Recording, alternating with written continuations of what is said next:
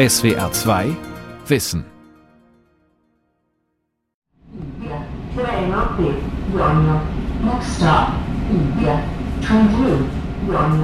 Von Roma Termini, dem römischen Hauptbahnhof, ist Libya, also Libyen, fünf Stationen entfernt.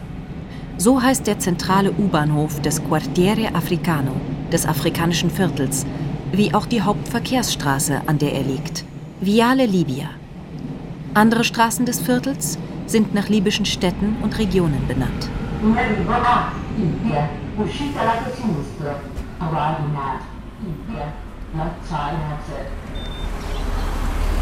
Die Beziehung zwischen Italien und Libyen ist eng. Auch jetzt im libyschen Bürgerkrieg, bei dem immer mehr Großmächte mitmischen, versucht Italien eine besondere Vermittlerrolle zu pflegen. Das hat nicht nur mit der geografischen Nähe der beiden Länder zu tun. Nur knapp 290 Kilometer Mittelmeer trennen sie an der engsten Stelle. Ihre besondere Beziehung fußt auf einer grausamen Geschichte. Italien und Libyen, Erbe der Kolonialzeit von Aureliana Sorrento.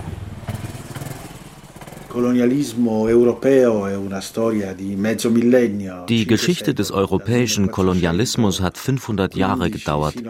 Sie begann 1450 und endete Ende des 20. Jahrhunderts. Zwischen 1800 und 1900 fand ein Wettlauf um die Gebiete statt, die noch nicht kolonisiert worden waren, der sogenannte Scramble for Africa. Italien hat an diesem Wettlauf teilgenommen. E der Historiker Nicola Labanca lehrt als Professor an der Universität von Siena und hat etliche Werke über den italienischen Kolonialismus geschrieben. 1892 brachten die Italiener Eritrea und Somalia unter ihre Kontrolle. Ihr Angriff auf Äthiopien wurde aber von den Truppen des Kaisers Menelik abgewehrt. Sie fügten den Italienern am 1. März 1896 eine bittere Niederlage zu.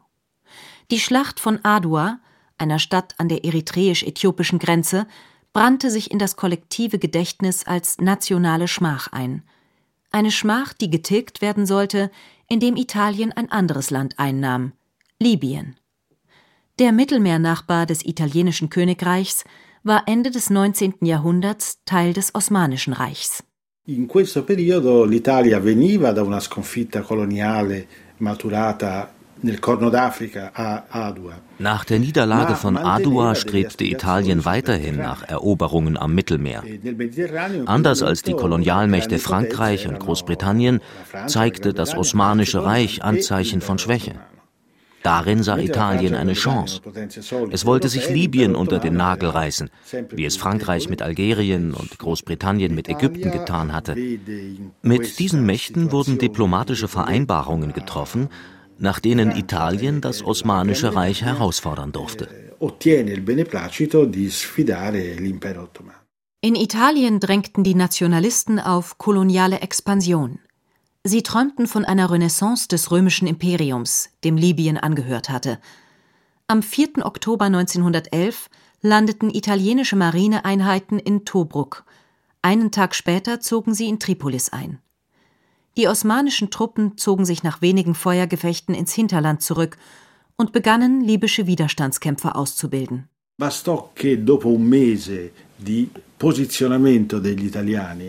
nach einem Monat holten die osmanisch-libyschen Truppen zu einem wohlüberlegten Gegenschlag aus. In einer Gegend am Rande von Tripolis, die Sharashat heißt, überraschten sie einige hundert italienische Soldaten und töteten sie. Daraufhin übten die Italiener grausame Rache. Sie durchkämmten Tripolis und erschossen auf der Stelle jeden, der eine Waffe besaß. Es gab tausende Opfer in einer Stadt, die damals ungefähr 30.000 Einwohner hatte. Etwa 5.000 bis 6.000 Libyer wurden auf italienische Strafinseln deportiert. Erst der Angriff der italienischen Marine auf die Dodekanesinseln in der Ägäis zwang das Osmanische Reich zu Friedensverhandlungen. Der im Oktober 1912 unterzeichnete Friedensvertrag von Lausanne sah vor, dass die Osmanen ihre Truppen aus Libyen zurückzogen, aber die religiöse Oberhoheit im Land behielten. Im Sommer 1913, als die osmanischen Soldaten Libyen tatsächlich verließen, ging der türkisch-italienische Krieg zu Ende. Der libysch-italienische Krieg begann. 1922 wurde Benito Mussolini Italiens Ministerpräsident. Drei Jahre später verwandelte er den italienischen Staat, eine konstitutionelle Monarchie, in eine faschistische Diktatur, ein militaristisches, nationalistisches, rassistisches Regime, sagt Historiker Nicola Labanca, das Unmenschlichkeit mit der angeblichen Überlegenheit der weißen Rasse rechtfertigte. E der Befehl lautete, alles einnehmen und zwar schnell. Zwischen 1922 und 1928 besetzte die italienische Armee immer größere Gebiete. Sie siegte in Tripolitanien und Fezzan. Aber in der Kyrenaika, wo der Senussi-Orden seine Hochburgen hatte, stieß sie auf erbitterten Widerstand. Libyen war ursprünglich kein einheitliches Gebiet, sondern in drei Regionen aufgeteilt. Die Kyrenaika im Osten, Tripolitanien im Westen und Fezzan im Süden. Ebenso zersplittert war die libysche Gesellschaft. Sie bestand aus Sippen, die über die jeweils eigene Region walteten. Um den Einmarsch der Italiener aufzuhalten, gingen sie ein Bündnis ein. Die Sanusia-Bruderschaft führte das Bündnis an. Das Kommando hatte Omar al-Mukhtar, ein charismatischer Anführer, der die Guerilla äußerst geschickt organisierte. Er brachte die italienischen Truppen dermaßen in Bedrängnis, dass Gouverneur Pietro Badoglio den Einsatz von Senfgas vorschlug, einem chemischen Kampfstoff, der die Haut verätzt, die Bronchien angreift und zum Erstickungstod führt. Es ist inzwischen bewiesen, dass die italienische Armee in Libyen mehrmals Giftgas einsetzte, nicht nur gegen libysche Kämpfer, sondern auch gegen die Zivilbevölkerung. Da sie die Rebellen unterstützten, wurden auch Zivilisten von den Italienern als Feinde betrachtet. Nicola Labanca L'ultimo spallata alla resistenza libica eh, das faschistische Italien versetzte dem libyschen Widerstand den letzten Stoß, indem es zwischen 1928 und 1933 zu drastischen Maßnahmen griff, wie etwa die Errichtung einiger Konzentrationslager. Ein Großteil der halbnomadischen Bevölkerung der Kyrenaika wurde in diese Lager deportiert. Die Regierung ist bereit, die Bevölkerung auszuhungern, wenn sie sich nicht vollständig unterwirft. Schrieb Rodolfo Graziani, ab 1930 Vizegouverneur der Kyrenaika und für die Planung der Lager und Durchführung der Deportationen verantwortlich. Graziani è molto efficiente nell'organizzare questi campi di concentramento in Cirenaica, lui è il vice governatore della Cirenaica. Rodolfo Graziani organisierte äußerst effiziente Konzentrationslager. Er vollzog mit größter Brutalität die Politik seiner Zeit. Er war der Schlechter, aber es war die faschistische Politik, die Massaker vorsah. Wenn man eine einzige Person zum blutrünstigen Täter stilisiert, entlässt man den Faschismus als solchen aus der Verantwortung. Da war ein Regime, da war ein Land am Werk, das Kolonien wollte und dieses Ziel mit allen Mitteln und erbarmungslos verfolgte. Colonia e che lo fa con tutti i mezzi a disposizione senza pietà. Um die 100.000 Libyer wurden in den Lagern zusammengepfercht. 40.000 von ihnen verloren dort ihr Leben. Was in den Lagern geschah, darüber haben Überlebende erst viel später berichtet. Red Belgasem war einer von ihnen. Vom Alltag in italienischen Konzentrationslagern erzählte er: Die Gefangenen bekamen ein Hungermahl. 100 Gramm Reis pro Tag. Wer zu fliehen versuchte, ob jung, alt oder noch ein Kind, wurde gefangen und ins Zentrum des Lagers gebracht. Dort wurde er mit Benzin begossen und angezündet. Im Januar 1931 befahl Graziani die Bombardierung der Kufra-Oase, des Zentrums der Sinusia. Ein Augenzeuge berichtete dem arabischen Politiker Sheikh Arslan, der 1931 Beweise für italienische Verbrechen in Libyen sammelte, Anschließend besetzten die Italiener Kufra und wüteten drei Tage lang. Sie begingen unvorstellbare Grausamkeiten, töteten die Kämpfer auf schreckliche Art und rissen den Frauen den Bauch auf. Um den übrig gebliebenen Aufständischen auch die Handelswege nach Ägypten zu versperren, ließ Graziani die Grenze mit einem 270 Kilometer langen Wall aus Stacheldraht schließen. Omar al-Mukhtars letzte Kämpfer hatten keinen Fluchtweg mehr. Am 11. September 1931 wurde der legendäre Rebellenführer gefangen genommen und fünf Tage später erhängt. Zwischen 1935 und 1937 führte das faschistische Italien Krieg gegen das Kaiserreich Abessinien, das heutige Äthiopien. Und auch dort setzten die Italiener Senfgas ein, schätzungsweise 300 bis 500 Tonnen. Oberbefehlshaber Pietro Badoglio ließ sogar Lazarette des Roten Kreuzes und Rettungswagen bombardieren.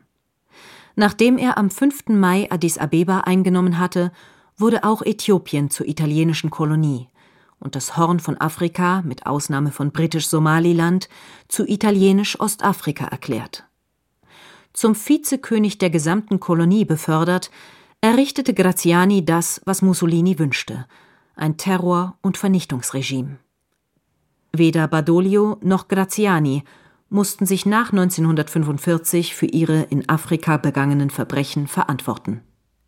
Erst jetzt scheinen sich die Italiener ihrer kolonialen Vergangenheit bewusst zu werden.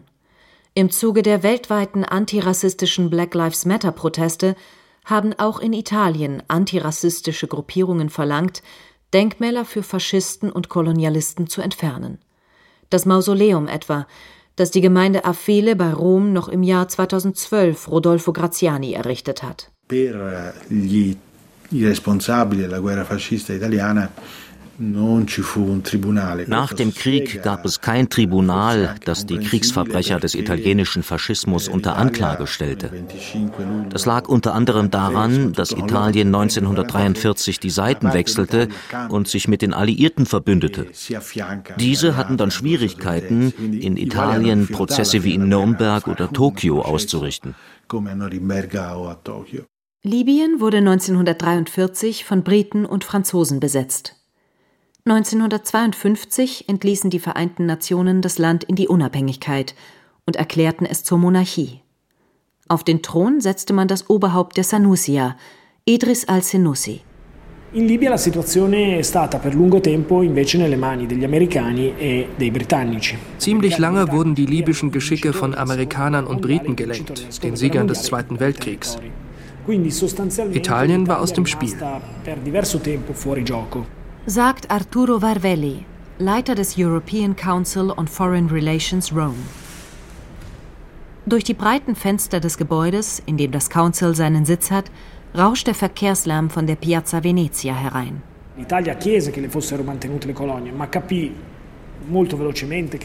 Nach dem Krieg wollte Italien die Kolonien zunächst behalten, aber die damalige politische Führung begriff schnell, dass dies unmöglich war.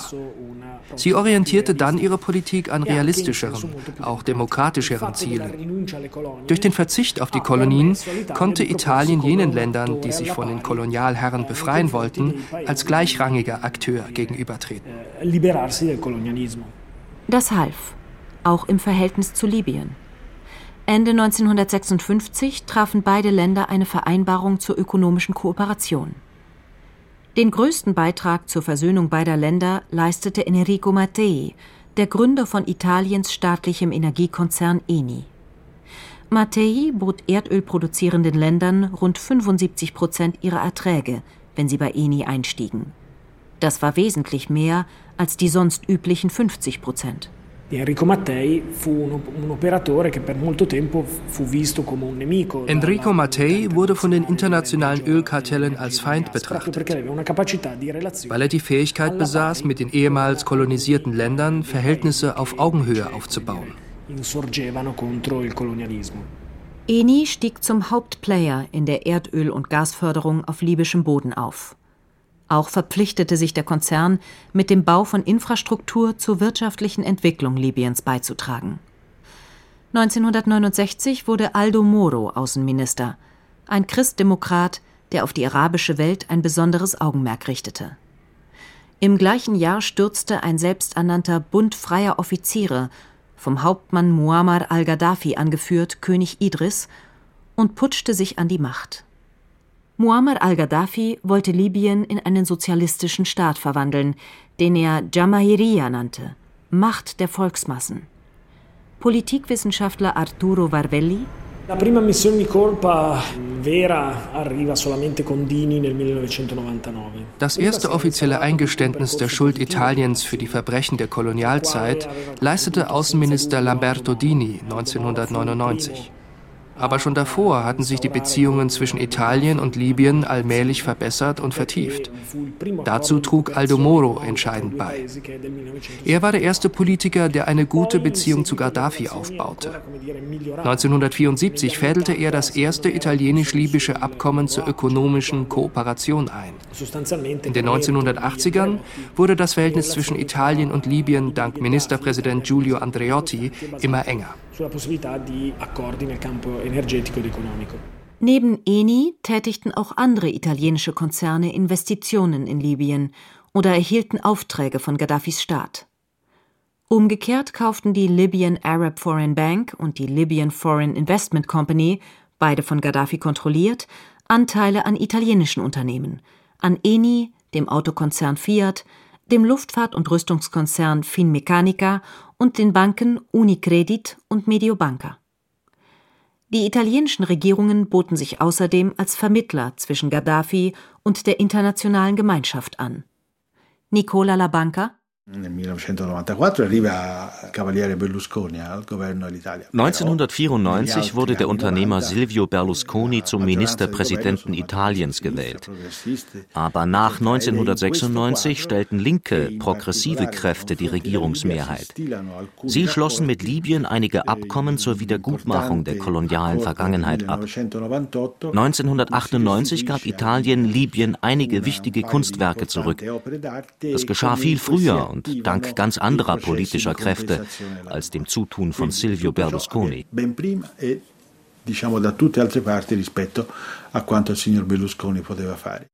Der Vertrag für Freundschaft, Partnerschaft und Zusammenarbeit, den Silvio Berlusconi 2008 mit Gaddafi abschloss, wurde medial als Coup des Ministerpräsidenten inszeniert.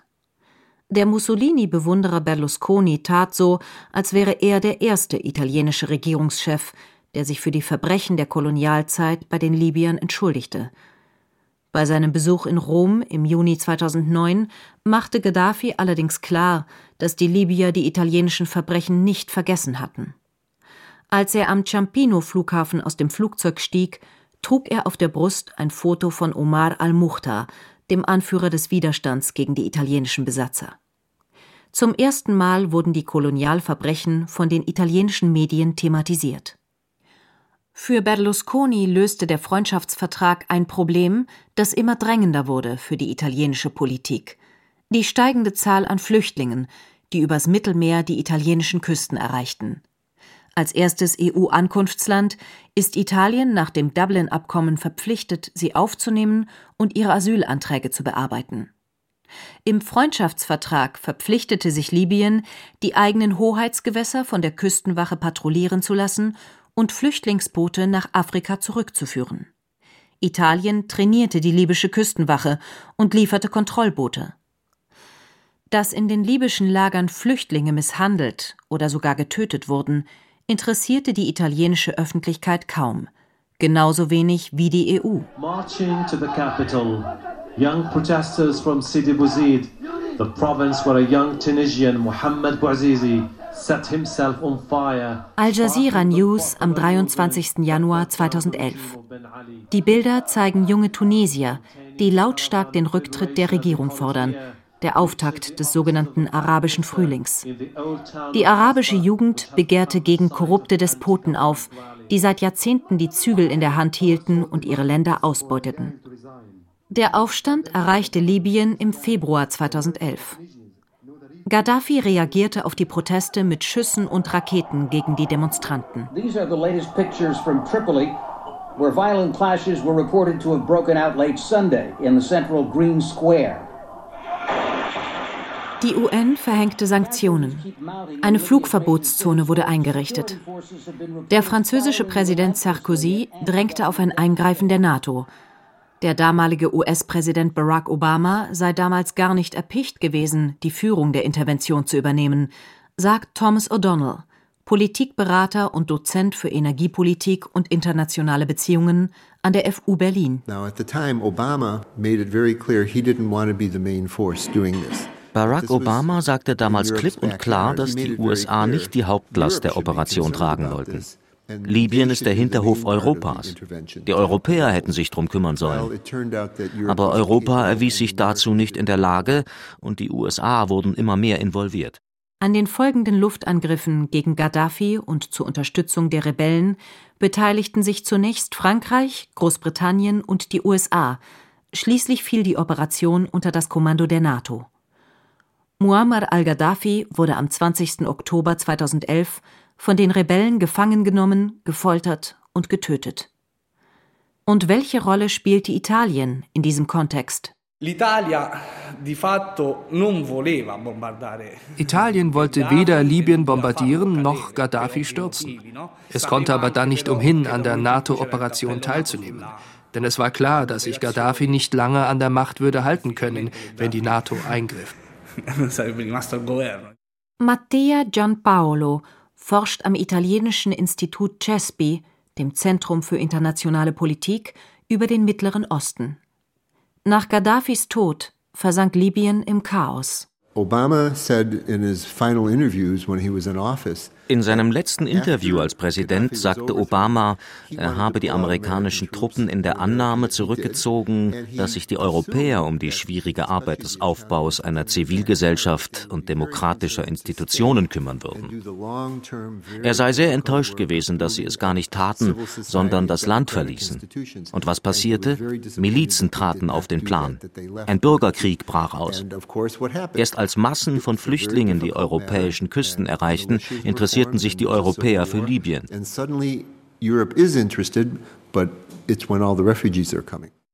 Unter der Ägide der UN kam 2015 ein Friedensabkommen zwischen den zwei wichtigsten libyschen Kriegsparteien zustande. Eine Einheitsregierung mit Sitz in Tripolis und Fayez al-Sarraj an der Spitze wurde installiert. 2017 vereinbarte die italienische Regierung ein Memorandum of Understanding mit Sarraj faktisch eine Neuauflage des Vertrags, den Berlusconi mit Gaddafi abgeschlossen hatte. Trotz aller Berichte über Gewalt und Menschenrechtsverletzungen in libyschen Aufnahmelagern wurde das Memorandum Ende 2019 verlängert. Mattia Gianpaolo L'Italia perde tatto con la Libia dal momento in cui mette al centro il problema della migrazione. Italien hat in Libyen an Einfluss verloren in dem Moment, als es die Immigrationsabwehr ins Zentrum seiner Libyen-Politik rückte. Die italienischen Regierungen haben die libysche Krise so behandelt, als handelte es sich um eine Frage der inneren Sicherheit. Die Außenpolitik wurde von Innenministern und nicht von Außenministern betrieben. Wer Migranten stoppte, wurde von den Wählern belohnt. Wer es nicht tat, riskierte den Sturz. Se non blocco i migranti, io non sono bravo e quindi posso cadere domani.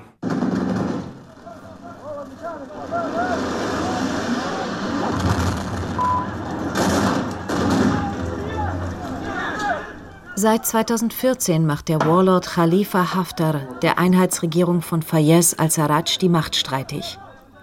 Haftar ist sehr geschickt darin, Allianzen zu schmieden. Der Bürgerkrieg ist längst ein Stellvertreterkrieg geworden, der mit Waffenlieferungen aus dem Ausland geschürt wird. Denn Ägypten, Jordanien, die Arabischen Emirate, Saudi-Arabien, Russland und auch Frankreich unterstützen Haftar. Der Warlord hat sich als Anführer im Kampf gegen den islamischen Terrorismus profiliert. Deshalb betrachtet ihn die französische Regierung als eine Art natürlichen Verbündeten. Personalmente, a nome dell'Italia siamo wir Italiener sind extrem besorgt über die Eskalation der Gewalt in Libyen. Libyen verwandelt sich allmählich in ein Pulverfass, das den gesamten Mittelmeerraum erschüttern kann erklärte der italienische Premier Giuseppe Conte auf der Pressekonferenz, die seinem Treffen mit Fayez al-Sarraj am 11. Januar 2020 folgte. Weil Conte auch Khalifa Haftar empfangen hatte, wollte Sarraj ursprünglich gar nicht erst kommen. In den letzten zwei Jahren hat Italien Sarraj allmählich fallen gelassen, denn man dachte, nun würde Haftar der neue Machthaber werden. Auf diese Weise hat die italienische Regierung die Gunst Haftars nicht gewonnen, aber den Einfluss, den sie auf Tripolis hatte, verloren. Denn Sarraj hat sich verraten gefühlt. In das Vakuum, das Italien hinterlassen hat, ist ein anderer Akteur vorgestoßen die Türkei Recep Tayyip Erdogans. Zur Unterstützung Sarrajs hat der türkische Autokrat Anfang 2020 syrische Söldner nach Libyen entsandt. Arturo Varvelli vom European Council on Foreign Relations Rome. Nell'est Mediterraneo ci sono dei giacimenti nuovi e importanti di gas im Osten des Mittelmeers zwischen Zypern, Israel und Ägypten sind neue Gasvorkommen entdeckt worden. Das ist ein neuer Energiehub, von dem aus eine Gaspipeline geplant ist, die das Gas an Apuliens Küste bringen soll. An dem Projekt sind Total, Eni, Griechenland und Ägypten beteiligt. Die Türkei ist außen vor geblieben. Deshalb hat Erdogan mit Sarraj eine Vereinbarung getroffen, die die Hoheitsgewässer im Mittelmeer neu verteilt, um Anspruch auf die Ölquellen zu erheben und die Pipeline zu verhindern. Diese Vereinbarung verstößt gegen internationale Regeln, aber sie ist der Preis, den Sarraj für Erdogans Unterstützung bezahlt hat.